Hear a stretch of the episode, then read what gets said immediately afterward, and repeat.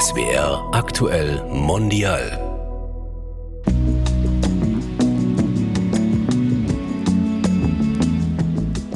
Heimat können ja aber auch Menschen sein oder, oder Heimat kann auch einfach ein Gefühl sein oder vielleicht auch Essen. Ich habe dann von ganz vielen Menschen gehört, Heimat ist für mich da, was meine Mutter früher immer gekocht hat.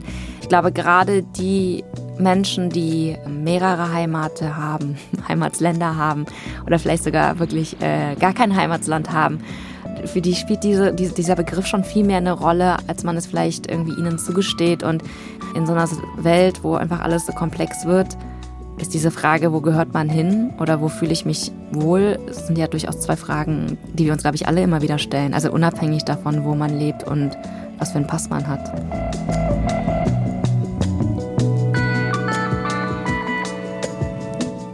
Hallo bei SWR Aktuell Mondial. Ich heiße Tjana Soric. Und ich bin Susanne Bavila. In unserem Podcast beschäftigen wir uns mit Menschen, die unsere Gesellschaft vielfältig machen. In dieser Reihe machen wir uns auf die Suche nach dem Wir, also dem, was uns als Gesellschaft zusammenhält. Dafür schauen wir in ganz verschiedene Bereiche, wo Menschen aufeinandertreffen. Und in dieser Folge befassen wir uns damit, wie es um das Wir-Gefühl in der Politik steht und wo wir noch Nachholbedarf haben. Und darüber sprechen wir mit Ye-Won Ri. Sie ist Politikerin und seit 2021 Bundestagsabgeordnete der SPD. Hallo Ye-Won Ri. Hallo. Hallo. Ist es okay, wenn wir du zueinander sagen? Ja, total. Okay, ich bin Tiana. Ich bin Susanne. genau, und ich bin Jevan. Jevan, wir starten unseren Podcast immer mit drei Fragen oder drei unvollständigen Sätzen, um unseren Gast oder unsere Gästin ein bisschen besser kennenzulernen. Die erste Frage ist, lieber Aachener Printen oder Berliner Currywurst? Aachener Printen. Der schlimmste Moment als Politikerin war für mich, Oh, das ist eine schwierige Frage. Ähm, Wahlen zu verlieren? Selbstverständlich. Wir-Gefühl bedeutet für mich? Dass man einfach nicht unterscheidet und dass man äh, solidarisch ist mit allen Menschen. War eine Frage, die man dir auf jeden Fall häufig stellt, ist, wie wird eigentlich dein Name ausgesprochen? Und da wurde sogar eine Umfrage auf der Straße gemacht. Ja, genau. Würdest du bitte diesen Namen aussprechen? Je ohne Ri. Je ohne Rai. Je ohne Ri. Yewan Rai. Wayon Ri. J1 Ri. Je ohne Rai. Je Wan Rui, würde ich sagen. Je ohne Ri. Yewon Ri. Äh, sie hängt hier überall. Könnten Sie mir das denn mal so vorlesen, wie es richtig ist? Jetzt aber ein für alle Mal. Dein Name kommt ja aus Südkorea. Wie mhm. spricht man ihn denn jetzt wirklich korrekt aus? Ah, es ist kompliziert. Also im Südkoreanischen ist es ja sogar noch so, dass der Nachname vor den Vornamen kommt. Das heißt, im Koreanischen wäre es Lee Yewon. Also keins von den Varianten, die wir gerade gehört haben. Ähm, Im Deutschen sage ich tatsächlich selber auch Jevan Ri. Also quasi wie im Englischen mein Vorname. Jevan, auch tatsächlich wie die Eins im Englischen. Und Ri ist tatsächlich ganz lustig. Ähm, also man kennt eher die Schreibweise L-E-E -E, wie im ähm, amerikanischen. Und mein Vater ist Germanistikstudent gewesen und hat gedacht, er macht das jetzt sehr deutsch mit einem stummen H, einem langen I-E und mit einem R. Also, also genau, also ich selber sage im Deutschen auch Jevanri. genau. Also selber eingedeutscht quasi den Nachnamen. Genau. Okay, Ivan, du bist mit 21 in die SPD eingetreten. Das war 2008 und heute sitzt du für sie im Bundestag zum ersten Mal. Und das auch noch beim ersten Versuch. Äh, wie war das denn für dich? Also man muss ja sagen, ich habe meine Kandidatur erklärt ähm, im Januar, Februar 2021, wo die SPD bei 13 Prozent lag. Und damals haben alle gesagt, ja, läufst du dich jetzt einmal warm, dann weißt du, wie es ist und dann kannst du in vier Jahren ja nochmal schauen. Und ich habe halt gesagt, ich, also ich renne jetzt einfach, ich renne jetzt und versuche das Beste rauszuholen. Aber selbst beim Wahlabend habe ich echt gedacht, ähm, es kann jetzt super ausgehen für die Partei, aber keine Ahnung, ob ich noch reinkomme. Sehr, sehr spät wusste ich, sogar erst am nächsten Morgen wusste ich, dass ich drin war. Und es war schon ziemlich überwältigend. Und wenn ich ganz ehrlich bin, so richtig verarbeitet habe ich es nicht, weil, also immer noch nicht, es ist für mich immer noch ein riesengroßes, oh, ist das alles aufregend Moment, weil ähm, direkt am 27.09. fing dann auch direkt die Arbeit an. Man ist nach Berlin gefahren und seitdem ist alles nur ein Rausch und es ist einfach immer noch ziemlich überwältigend. Deine erste Rede war ja im Bundestag, das war im Januar 2022. Sie hält ihre erste Rede im 20. Deutschen Bundestag. Sehr geehrte Frau Präsidentin, sehr geehrte Frau Ministerin, liebe Kolleginnen und Kollegen. Wir als SPD wissen seit mehr als 50 Jahren um ihre Bedeutung und wir kennen ihr Potenzial. Über eine Million Studierende sind an einer der 246 deutschen Hochschulen für angewandte Wissenschaften eingeschrieben. Das sind mehr als ein Drittel aller Studierenden in Deutschland. Und das sind über eine Million Menschen mit Ideen, mit Talenten und dem Wunsch, Zukunft zu gestalten. Liebe Kolleginnen und Kollegen, Jevan, ich finde, du hörst dich überhaupt nicht nervös an.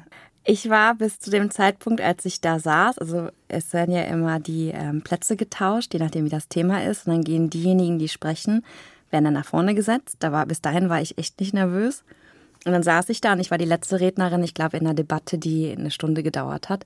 Und es ist dann so, wie es häufig so ist, dann wurde ich halt immer nervöser und dann musste ich total dringend auf Toilette. Und ich dachte wirklich, also weil ich war ja noch relativ neu, dass wenn man da wenn man da vorne sitzt, dass man dann nicht mehr auf Toilette darf. Und es ging nicht mehr. Es ging irgendwann nicht mehr. Und dann habe ich mich zu meinem Sprecher umgedreht und habe gesagt, es tut mir total leid, aber ich muss wirklich auf Toilette. Und er meinte nur, ja, dann geh doch. Und dann bin ich wirklich rausgeflitzt, weil, ich, also obwohl ich wusste, dass ich super viel Zeit habe, bin ich wirklich rausgeflitzt, aus Klo, wieder zurück, habe mich hingesetzt und war dann immer noch total nervös. Ja, gehört hat man das auf jeden Fall nicht, finde ich. finde ich auch nicht. Du gehörst ja zu den Du gehörst ja zu den 83 von 709 Abgeordneten im Bundestag, die aus einer Einwandererfamilie stammen. War das schwierig, überhaupt so weit zu kommen? Ja, natürlich. Also ich meine, ähm, ihr hattet das ja am Anfang gesagt, ich bin äh, mit 21 in die SPD eingetreten, bin aber seitdem ich 17 bin bei den Jusos aktiv gewesen. Und ich habe immer gesagt, ich möchte ähm, erst in die SPD eintreten, wenn ich die SPD selber wählen darf. Und die erste Hürde, um überhaupt in den Bundestag zu kommen, war tatsächlich eingebürgert zu werden. Also das klingt jetzt so banal, aber ohne deutschen Pass kann man natürlich auch gar nicht für irgendwas gewählt werden, kann selber die Partei gar nicht wählen. Und ich bin dann auch tatsächlich erst mit 21 ähm, eingebürgert worden, obwohl ich hier in Deutschland geboren bin.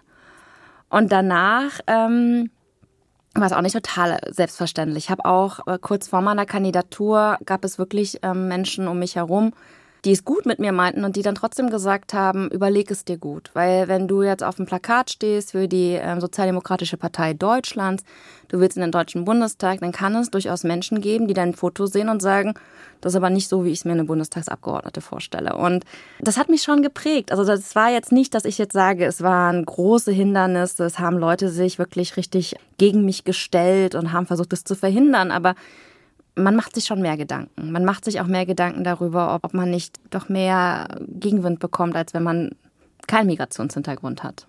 83 von 709 ist ja auch nicht wirklich repräsentativ. Wenn man sich jetzt so in Deutschland die Strukturen anschaut, ist ja eigentlich fast oder ein bisschen mehr als ein Viertel eigentlich der Deutschen mhm. mit Migrationsgeschichte. Passt das dann überhaupt so das Bild vom Bundestag, wenn man jetzt das mit, mit der Bevölkerung vergleicht? Das ist aber die große Frage. Also es ist ja, also wenn wir jetzt zum Beispiel über die Frauen, den Frauenanteil sprechen, wir sind bei 35 Prozent Frauenanteil und ich meine, Frauen machen 50 Prozent der Bevölkerung aus. Und ähm, so geht's dann halt immer weiter. Wo wir uns jetzt verbessert haben, ist auch der Altersdurchschnitt. Der Altersdurchschnitt im Bundestag nähert sich jetzt tatsächlich auch dem Altersdurchschnitt ähm, der Gesamtbevölkerung an. Aber gerade im Bereich Migrationshintergrund haben wir natürlich viel nachzuholen. Was aber auch wieder wirklich an diesem Punkt liegt, den ich gesagt habe. Es war halt sehr lange so, dass Deutschland kein, also auch selbst erklärt, kein Einwanderungsland war. Also man hat ja sehr lange gebraucht, bis man überhaupt gesagt hat, es gibt die Möglichkeit einer doppelten Staatsbürgerschaft. Ähm, Kinder, die hier geboren sind, haben die Möglichkeit, einen deutschen Pass zu bekommen. Und das hat jetzt wirklich viel verändert. Wir, ähm, einer der bewegendsten Augenblicke wirklich ähm, nach meiner Wahl war, wir waren am Dienstag nach der Wahl, waren wir bei der ersten Fraktionssitzung, da waren noch die ehemaligen Abgeordneten, die neuen Abgeordneten und dann hat Rolf Mütze nicht gesagt, wir haben hier 104 neue. Ähm, die sollen sich alle mal vorstellen. Ihr kriegt alle eine Minute, ihr könnt euch alle vorstellen. Und es haben so viele von diesen 104 haben gesagt, ich bin 2002 eingebürgert worden. Ich bin 1998 eingebürgert worden. Ich bin 2008, 2009 eingebürgert worden. Und ganz viele haben gesagt, als meine Eltern nach Deutschland kamen, haben die nie damit gerechnet, dass ihre, eines ihrer Kinder hier im Deutschen Bundestag sitzen würden, im Plenarsaal und sich jetzt hier vorstellen. Und das ist jetzt gerade, ich glaube, dass da was beginnt, weil wir einfach durch die Politik der Ende der 90er Jahre, Anfang der 2000er Jahre hat Deutschland anerkannt, dass wir ein Einwanderungsland sind. Wir haben Menschen willkommen geheißen, die Möglichkeit gegeben, Deutsche zu werden. Und diese Menschen engagieren sich jetzt politisch und werden jetzt auch nach und nach, glaube ich, auch mehr kandidieren. Also ich glaube, dass das jetzt erst der Anfang ist. Du hast ja vorhin erzählt, die Eltern der Bundestagsabgeordneten mit Einwanderungsgeschichte, die Eltern haben sich überhaupt nicht vorstellen können, dass die Kinder mal im Bundestag sitzen. Wie ist denn das bei deinen Eltern?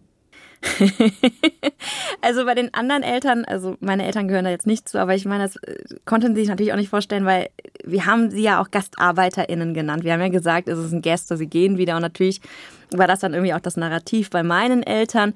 Die ähm, wollten sogar eigentlich, also sie sind zum Studium hergekommen, äh, beziehungsweise äh, zur Promotion und hatten eigentlich vor, zurückzukehren. Also natürlich haben die nie darüber nachgedacht, dass sie jetzt Kinder kriegen und die Kinder dann irgend, also ein Kind im Bundestag ist. Also gar nicht. Ich bin mir sehr sicher, dass meine Eltern das, als ich ihnen das zum ersten Mal gesagt habe, die hatten schon Bedenken. Also die haben mich auch echt gefragt, ob, ob ich wirklich in die Politik möchte, weil es gäbe ja so viele weniger stressige Jobs und ob ich wirklich, also ob es denn nicht irgendwas anderes gibt, was ich machen will und ähm, ich hätte doch einen schönen Job und ob das nicht irgendwer anders machen könnte. Also meine Eltern waren da schon sehr zurückhaltend am Anfang, also waren auch sehr besorgt, hatten auch Angst, dass ähm, dass ich rassistische Erfahrungen machen würde. Aber nachdem ich dann kandidiert habe, waren sie Feuer und Flamme und ich glaube, die haben so viele Flyer in Briefkästen geworfen und haben mit so vielen Menschen gesprochen. Ich glaube, meine Eltern waren eine meiner besten Wahl äh, WahlkämpferInnen, das auf jeden Fall. Deine Eltern kamen ja dann aus Südkorea zum Studium hierher, hast du gesagt, mhm. zur Promotion. Dein Vater war Germanistikstudent. Ähm, deine Mutter? Meine Mutter hatte, glaube ich, Bibliothekswissenschaften studiert. In Korea hat er auch einen Abschluss gemacht. Also ich komme nicht aus einem typischen Arbeiterhaushalt also beides AkademikerInnen und sind dann, also meine Mutter konnte auch kein Wort Deutsch, als sie hergekommen ist. Und es, es war total spannend, also weil ich gerade an meinen Eltern auch ein bisschen sehe, wie das eigentlich so ist, wie das mit der Integration funktioniert. Weil meine Eltern hatten unheimliches Glück. Mein Vater war dann immer in der Bibliothek oder an der Uni und meine Mutter war in den ersten Jahren Hausfrau. Und wir haben aber in einem Mehrfamilienhaus gelebt mit ganz vielen älteren deutschen Ehepaaren die gerade irgendwie ihre Kinder schon aus dem Haus geschickt hatten und dann kamen wir kleine, also wirklich Babys, irgendwie Kleinkinder. Und die haben dann meine Mutter unter ihre Fittiche genommen und meine Mama hat dann Deutsch gelernt, indem sie die Lindenstraße geguckt hat mit meiner Nachbarin. Und dann haben die ähm, die Tagesschau geguckt. Meine Nachbarin haben wir tatsächlich auch Oma genannt. Also meine Oma, meine deutsche Oma, war dann mit meiner Mama immer einkaufen, hat dann gezeigt, was man so einkauft, wie man deutsche Sachen macht. Und das hat sich dann echt so entwickelt, dass meine Mutter inzwischen sehr viel besser Deutsch spricht als mein Vater, also weil meine Mutter sehr kommunikativ ist. Und bei meinen Eltern zu Hause gibt's halt jetzt ein totales Mischmasch an deutschen Gerichten, an, an koreanischen Gerichten. Manchmal gibt es Reis mit Nürnberger Rostbratwürstchen und Kimchi irgendwie so. Also wirklich so völlig, also, und auch zu Weihnachten waren wir bei unserer deutschen Oma, da gab es Gänsebraten mit Kimchi. Also es ist halt äh, unglaublich spannend und ich bin unglaublich dankbar, dass meine Eltern diese Erfahrung machen konnten, weil äh, das, glaube ich, auch nicht selbstverständlich ist. Aber vielleicht eine Sache zu deutschen Omas. Es haben so viele Kinder und Jugendliche mit Migrationshintergrund haben deutsche Omas und Opas und die sind so unglaublich wichtig für die Integration dieser Kinder und dieser Familien einfach auch. Also deswegen ein großes Dankeschön an alle deutschen Omas und Opas, weil es ist unglaublich, was die auch leisten. Ich muss ehrlicherweise sagen, da kann ich mich auch direkt anschließen. Ich habe auch eine deutsche Oma, weil ich auch eine Migrationsgeschichte habe, beziehungsweise meine Familie und äh, wirklich eine Ode an die deutschen Omas wäre mal sinnvoll. Also so ein großes Wir-Gefühl in der Nachbarschaft, fast wie eine Familie. Und trotzdem, äh, wenn ich das richtig oder wenn wir das richtig recherchiert haben, äh, standest du und deine Familie auch mal kurz vor der Abschiebung. Ähm, und da warst du gerade mal elf Jahre alt. Und das, obwohl du, wie du ja gesagt hast, hier geboren bist, hier aufgewachsen bist, du Aachen als deine Heimat bezeichnest und auch deine Heimat ist. Wie konnte denn das überhaupt passieren? Das ist das, was ähm, ich vorhin meinte, mit, dass Deutschland halt sehr lange kein Einwanderungsland war. Also meine Eltern sind zum Studium gekommen, haben dann festgestellt, dass ihnen das Land sehr gut gefällt, beziehungsweise haben sich dann vermutlich auch keine Gedanken mehr gemacht. Dann sind wir geboren worden, ich bin dann zur Schule gegangen, war dann auf dem Gymnasium als ich dann elf war, kam ein Brief und der wo hieß dann, also stand dann halt drin, also inzwischen sollten ihr Studium ja abgeschlossen haben und ähm, deswegen ist jetzt Zeit, auch nach Korea zurückzukehren. Also war halt ein Abschiebebescheid Und ähm, das war das erste Mal, dass wir halt damit konfrontiert worden sind. Ich weiß nicht, wie meine Eltern davor damit umgegangen sind, ob ihnen das bewusst war, ob sie es verdrängt haben, ob ihnen das vielleicht auch nicht ganz klar war, dass das passieren könnte. Aber für meinen Bruder und für mich, das war schon aus dem heiteren Himmel, weil wir immer dachten, ach, wir sind ja jetzt hier in Aachen und wir gehen hier zur Schule und wir haben ja unsere Freundinnen und wir fühlen uns hier wohl und dann ist es ja total natürlich, dass wir hier leben. Und dieser Brief war dann irgendwie so das erste Mal, dass ich darüber nachgedacht habe, ach, ich entscheide gar nicht selber, wo ich leben darf, sondern das ist eine politische Entscheidung. Und wir haben dann ähm, angefangen halt auch zu kämpfen. Also es war dann schon, dass wir ein super tolles Netzwerk hatten, auch gerade mit unseren NachbarInnen, aber auch mit, ähm, also wirklich mit Bekannten, die dann irgendwie alle gesagt haben, wir haben in unserem Gartenkolonie, habe ich gesehen, da ist ähm, eine Politikerin und Politiker aus der und der Partei, äh, vielleicht kann man die ja mal ansprechen. Dann wurden wir dahin geschickt, wurden hierhin geschickt, es wurden Unterschriftenlisten ausgelegt. Anwälte wurden uns empfohlen. Also es war wirklich eine riesen gemeinsame Anstrengung, damit wir bleiben können. Und es war, damals war es echt anstrengend. Also damals war es eine furchtbare Zeit. Aber jetzt zurückblickend muss ich sagen, hatten wir sehr viel mehr Glück als, glaube ich, viele, viele andere Familien, die vielleicht auch dieses Netzwerk nicht hatten. Und wir haben dann am Ende haben wir eine Petition gestellt, ähm, dass das halt auch Kindeswohlgefährdung war. Also weil es heißt immer so einfach, dann geht doch zurück. Aber für meinen Bruder und für mich war es ja nicht, wir kehren irgendwohin zurück, sondern wir waren in Deutschland geboren. Ich war bis zu dem Zeitpunkt zweimal in Korea gewesen, mein Bruder einmal. Und wir, wir kannten die Gesellschaft nicht, wir kannten die Kultur nicht, wir, wir kannten das Bildungssystem nicht. Und deswegen war es vor allen Dingen für die Kinder, also für uns Kinder, dass dann halt dieser Petition stattgegeben wurde allerdings immer zwei Jahres befristet. Also es mussten, meine Eltern mussten alle zwei Jahre zum Ausländeramt, um dann diese ähm, Duldung zu verlängern. Und das war unglaublich aufreibend. Und äh, vielleicht letzte Satz dazu, als ich dann kurz bevor ich 18 wurde, haben meine Eltern nochmal richtig Angst gehabt, weil sie dann dachten, also ich habe einen jüngeren Bruder, dass sie dachten, wenn ich jetzt volljährig bin, dann kann es ja durchaus sein, dass meine Eltern abgeschoben werden können und ich dann quasi für meinen Bruder sorge. Und das hat sie, glaube ich, auch nochmal sehr lange ähm, umgetrieben. Und die Lösung war dann tatsächlich politisch, weil inzwischen war es dann so, dass man ähm, eine Niederlassung beantragen konnte mit der Zeit, die wir schon im Land waren. Und das haben wir dann gemacht und seitdem haben wir diese Probleme nicht. Aber ich kann jedes Mal, wenn ich es in der Zeitung lese oder so, dass irgendwie Familien vor der Abschiebung stehen und die Kinder so gut integriert sind, klar, also das, das, das erinnert mich immer wieder mal an die Zeit und auch daran, wie hart es einfach auch war. War die Erfahrung für dich auch ein Grund, dich politisch zu engagieren? Total. Also, das, also als ich elf war und dann festgestellt habe, oh, das ist Politik, da war es noch nicht so, dass ich gesagt habe, oh, ich möchte jetzt auch politisch aktiv werden. Ich glaube, dafür war es einfach auch zu viel auf einmal, zu viele Dinge, die irgendwie auf mich eingeprasselt sind. Aber ich bin dann, als ich ähm, kurz bevor ich 18 geworden bin, was ich gerade geschildert habe, als meine Eltern dachten, dass, dass sie vielleicht das Land verlassen müssen, da habe ich dann äh, tatsächlich auf der Straße unsere Bundestagsabgeordnete damals getroffen, Ulla Schmidt, und habe ihr das, also sie hat mich dann irgendwie erkannt nach sieben Jahren und hat dann irgendwie gefragt, wie es mir geht. Dann habe ich ihr das geschildert. Hat sie sofort geholfen, hat gesagt, das kann eigentlich nicht sein. Lass uns nochmal nachfragen im Ausländeramt, ob es nicht rechtlich anders irgendwie geht. Sie hat sich dann gekümmert und da habe ich tatsächlich, also durch diese Zufallsbegegnung, habe ich sie gefragt, du, ähm, ich würde irgendwie auch schon gerne irgendwie was politisch machen. Und da meinte sie, ja, dann geh doch mal zu den Jusos. Und dann habe ich bei den Jusos angefangen und habe mich dann irgendwie auch sehr wohl gefühlt. Also es war für mich schon klar, dass es entweder die SPD oder die Grünen sein würden. Viele Sachen, die die SPD will, fand ich damals auch schon richtig, also gerade auch was soziale Gerechtigkeit anging. Und dann genau, habe ich bei den Jusos angefangen, war dann irgendwann in der Partei, war im Parteivorstand, war im Stadtrat. Und jetzt habe ich tatsächlich letztes Jahr ähm, als Nachfolgerin von Ulla Schmidt kandidiert, also tatsächlich als direkte Nachfolgerin dann auch. Und das ist natürlich dann irgendwie auch so ein Zufall, wo man sich irgendwie auch fragt, wie sowas eigentlich auch passieren oder wie sowas auch sein kann irgendwie. Wir haben gelesen, du bist ja mit ganzem Herzen Öcherin. Ich hoffe, ich habe es richtig ausgesprochen.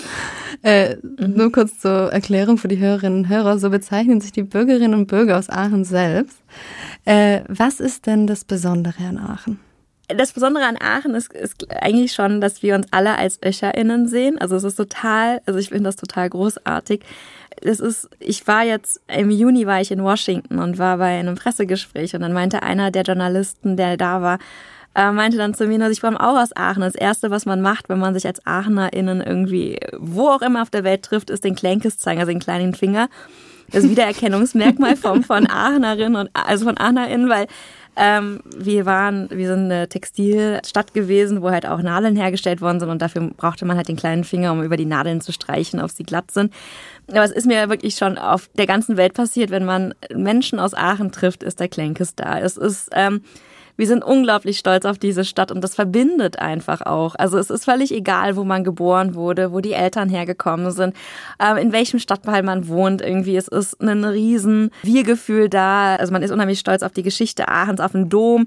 Das finde ich unglaublich spannend, weil ähm, als ich für den Bundestag kandidiert habe, hatten ja, das hatte ich ja erzählt, hatten einige Leute Angst, dass die Menschen ähm, damit fremdeln, dass ich kandidiere, weil ich ähm, nun mal nicht wie eine deutsche Bundestagsabgeordnete vielleicht aussehe. Aber das Erste, was ich gefragt wurde, ist, oder ich hatte eine Biografie auch und habe gesagt, ich bin im Luisenhospital geboren in Aachen, war da und da auf dem Kindergarten. Und das war dann irgendwie so der, der Eisbrecher, der Türöffner für viele BürgerInnen, die dann halt gesagt haben, ach, wissen Sie, da bin ich auch geboren und in dem Kindergarten war ich auch vor 60 Jahren oder es ist viel, viel wichtiger in Aachen, dass man sich als AachenerInnen, als ÖscherInnen irgendwie versteht, als wo die Eltern herkommen. Und das, das habe ich wirklich selber auch hautnah miterlebt im Wahlkampf. Also es war, es war wirklich sehr verbindend und irgendwie auch ein ziemlich cooles Gefühl. Wir gesucht, was hält uns zusammen in unserer Gesellschaft? Das ist ja auch der ARD-Themenschwerpunkt. Was muss Politik tun, damit sich in der Gesellschaft ein Wir-Gefühl einstellt? Und damit würde ich jetzt gerne wissen, was dir das Wichtigste wäre, weil da könnte man sonst auf diese Frage wahrscheinlich Romane schreiben. Aber was würdest du sagen, das ist das Allerwichtigste?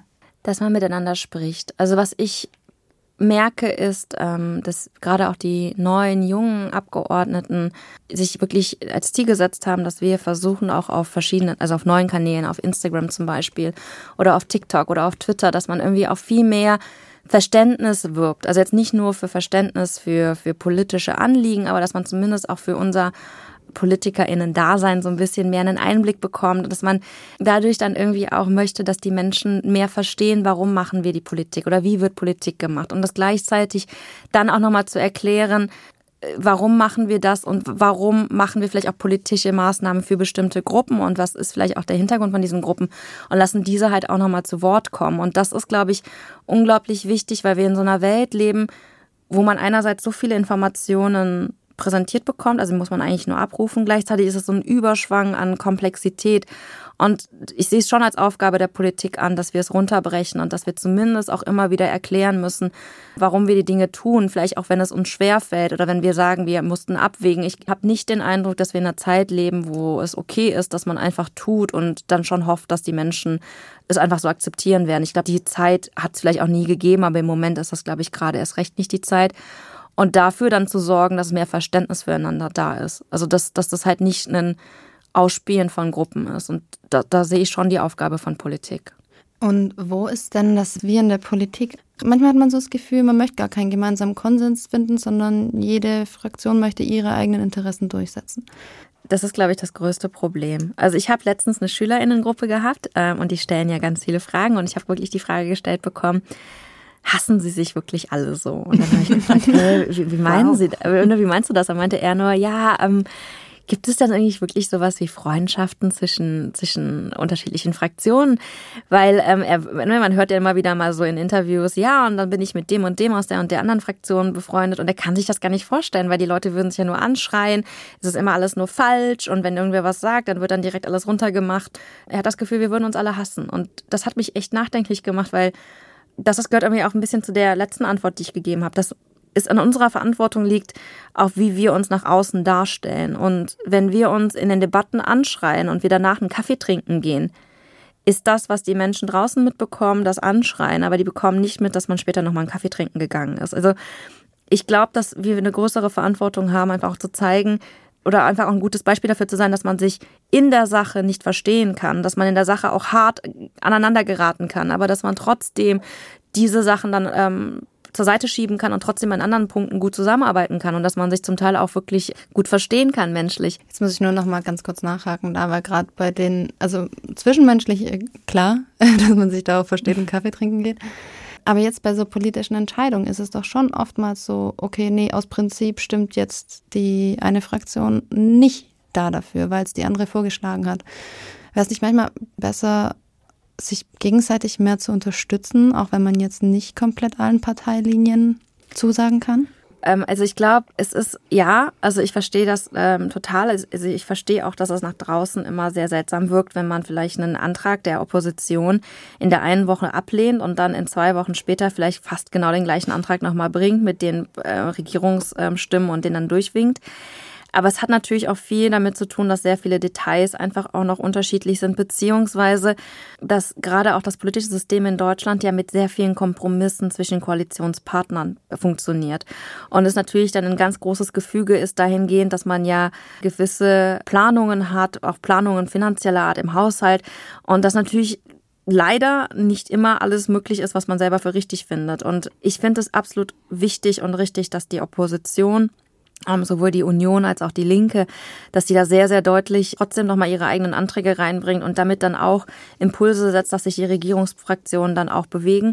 Ähm, wir haben ja auch in den letzten Wochen und Monaten durchaus mit den Oppositionsfraktionen gemeinsame äh, Sachen auf den Weg gebracht, wie das Sondervermögen oder auch ähm, beim Infektionsschutzgesetz zum Beispiel sehr lange gerungen, ob es da eine gemeinsame Linie geben kann.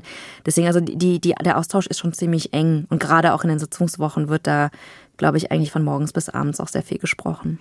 Auf deinen Wahlkampf nochmal zu sprechen zu kommen, hast du ja ganz bewusst den Begriff Heimat gewählt. Und das ist ja auch ein Begriff, der gern mal von rechts verwendet wird. Warum hast du diesen Begriff so fokussiert in den Wahlkampf eingebracht? Es ist ganz lustig, weil es haben tatsächlich, also es hat tatsächlich auch, ähm, wurde auch von rechts aufgegriffen und dann wurde ich quasi als Exempel genommen, als Positivexempel, dass man ja doch über Heimat reden kann. Ich habe es aufgegriffen, weil ich der Meinung bin, dass es nichts bringt, wenn man gewisse Begriffe nicht nutzt oder dass wenn man es dann quasi ähm, den Rechten überlässt, diese, diese Begriffe selber zu besetzen. Weil gerade für Menschen mit Migrationshintergrund wie bei mir ist Heimat eine unglaublich wichtige Frage. Also wo ist man denn zu Hause? Wo fühlt man sich zu Hause? Wo fühlt man sich zugehörig? Und ich finde, Heimat ist nichts, wo man jetzt sagen kann, das ist jetzt ein Gebiet, was man abstecken kann mit äh, Staatsgrenzen oder wo man dann immer wieder darüber diskutieren muss, ist die Grenze jetzt hier richtig oder äh, wie, wie sind die historischen Kontexte oder so. Darum geht es gar nicht, sondern es geht ja um einen Ort, wenn es ein Ort ist, wo man sich selber zu Hause fühlt, wo man sich wohlfühlt, wo man das Gefühl hat, das ist, hier möchte ich irgendwie auch äh, leben. Ähm, Heimat können ja aber auch Menschen sein oder, oder Heimat kann auch einfach ein Gefühl sein oder vielleicht auch Essen. Ich habe dann von ganz vielen Menschen gehört, Heimat ist für mich da, wo es Essen gibt oder was meine Mutter früher immer gekocht hat. Ich glaube, dass ähm, Heimat gar nicht mehr so starr besetzt ist, wie es vielleicht vor 100 Jahren mal war, sondern dass Heimat auch was sein kann, was mehrere ähm, Sachen sein können. Und ich glaube, gerade die Menschen, die ähm, mehrere Heimate haben, Heimatsländer haben oder vielleicht sogar wirklich äh, gar kein Heimatsland haben, ähm, für die spielt diese, die, dieser Begriff schon viel mehr eine Rolle, als man es vielleicht irgendwie ihnen zugesteht. Und nicht alle, die sagen, ich liebe meine Heimat, müssen ja unbedingt, ähm, also äh, haben eine rechte Konnotation, sondern es ist einfach in so einer Welt, wo einfach alles so komplex wird, ist diese Frage, wo gehört man hin oder wo fühle ich mich wohl, sind ja durchaus zwei Fragen, die wir uns, glaube ich, alle immer wieder stellen. Also unabhängig davon, wo man lebt und was für einen Pass man hat. Nochmal Heimat und Wahlkampf, was man da so alles erleben kann. Da haben wir noch was aus dem Netz gefischt. Das war so ein kleines Interview mit dir. Das spielen wir dir mal vor. Hallo Jevan. Hi. Dein schönstes Wahlkampferlebnis? Ich bin tatsächlich mit dem Auto auf einer Tankstelle gewesen und nebenbei war ein Fußballspiel gerade zu Ende gegangen. Und die haben mich erkannt und als wir rausgefahren sind, haben die Laola-Welle gemacht. Dein schlimmstes Wahlkampferlebnis? Ich war auf einer Podiumsdiskussion und wurde anmoderiert mit den Worten, wie Sie an den Augen sehen können, hat Frau Rie einen Migrationshintergrund. Das ist ja eigentlich ganz klar rassistisch. Ist dir das schon häufiger passiert? Es passiert ab und zu. Also es, es klingt total doof, weil ich immer es relativiere und immer sage, es gibt KollegInnen, denen es häufiger passiert. Aber ich glaube, die ehrliche Antwort ist ja, es passiert. Und du schreibst ja auch auf Twitter immer mal wieder darüber, so was dir im Alltag auch passiert. Und äh, wir mhm. haben einen Tweet rausgesucht, zum Beispiel ein Gespräch aus deinem Alltag, wo es hieß, sind Sie denn viel zu Hause? Und sie antworten ja. Und dann, also China ist ja ein Polio-Risikogebiet, wollen Sie Ihre Impfung auffrischen? Wie geht man mit sowas um? Ich wünschte, ich könnte jetzt sagen, ich bin unglaublich schlagfertig und weiß dann immer einen Spruch, aber ich habe in dem Moment habe ich nicht reagiert, einfach gar nicht. Also ich wusste nicht, was ich sagen sollte. Also ich war erstmal baff, weil man ich glaube, das ist so das, das, das Entscheidende daran, was mir auch als Kind immer passiert ist. Weil man sich selber ja gar nicht ständig sieht. Man hat nicht das Gefühl, dass man anders aussieht oder dass die Menschen einen anders wahrnehmen. Und solche Sprüche sind dann natürlich so das, wo man dann auf einmal merkt, okay, die anderen Leute nehmen dich ganz anders wahr. Du hast so das Gefühl, du passt hier rein und du fällst nicht auf, aber anscheinend fällst du ja trotzdem total auf. Und das sind halt immer so diese, diese Schläge in die Magengrube, wo man dann wirklich nochmal damit konfrontiert wird, dass dieses, äh, man fällt nicht auf, man gehört dazu, dass das gar nicht so einfach ist und dass das keine Selbstverständlichkeit ist, immer noch nicht. Wir gesucht. Was heißt das für dich, dass wir dann ganz persönlich? Also wir ist tatsächlich für mich, also das passt ganz gut zu dem, was ich gerade gesagt habe, einfach so eine Gesellschaft, wo es völlig egal ist, wie man aussieht, woher man kommt, dass man nicht auffällt, dass es nicht um Äußerlichkeiten geht und dass man dann, dass das einfach auch kein Thema ist, sondern dass man einfach da ist und dass man dazugehört und dass alle dazugehören. Vielen, vielen Dank für deine Offenheit und dafür, dass du dir Zeit für uns genommen hast, trotz deinem hektischen Alltag als Politikerin. Gerne, es hat mir auch super viel Spaß gemacht. Ich bin Tiana Sorit. Und ich bin Susanne Babila. Den Podcast könnt ihr in voller Länge überall nachhören, wo es Podcasts gibt. Und wenn euch dieser Podcast gefallen hat, dann würden wir uns freuen, wenn ihr ihn bewertet, weiterempfehlt und abonniert.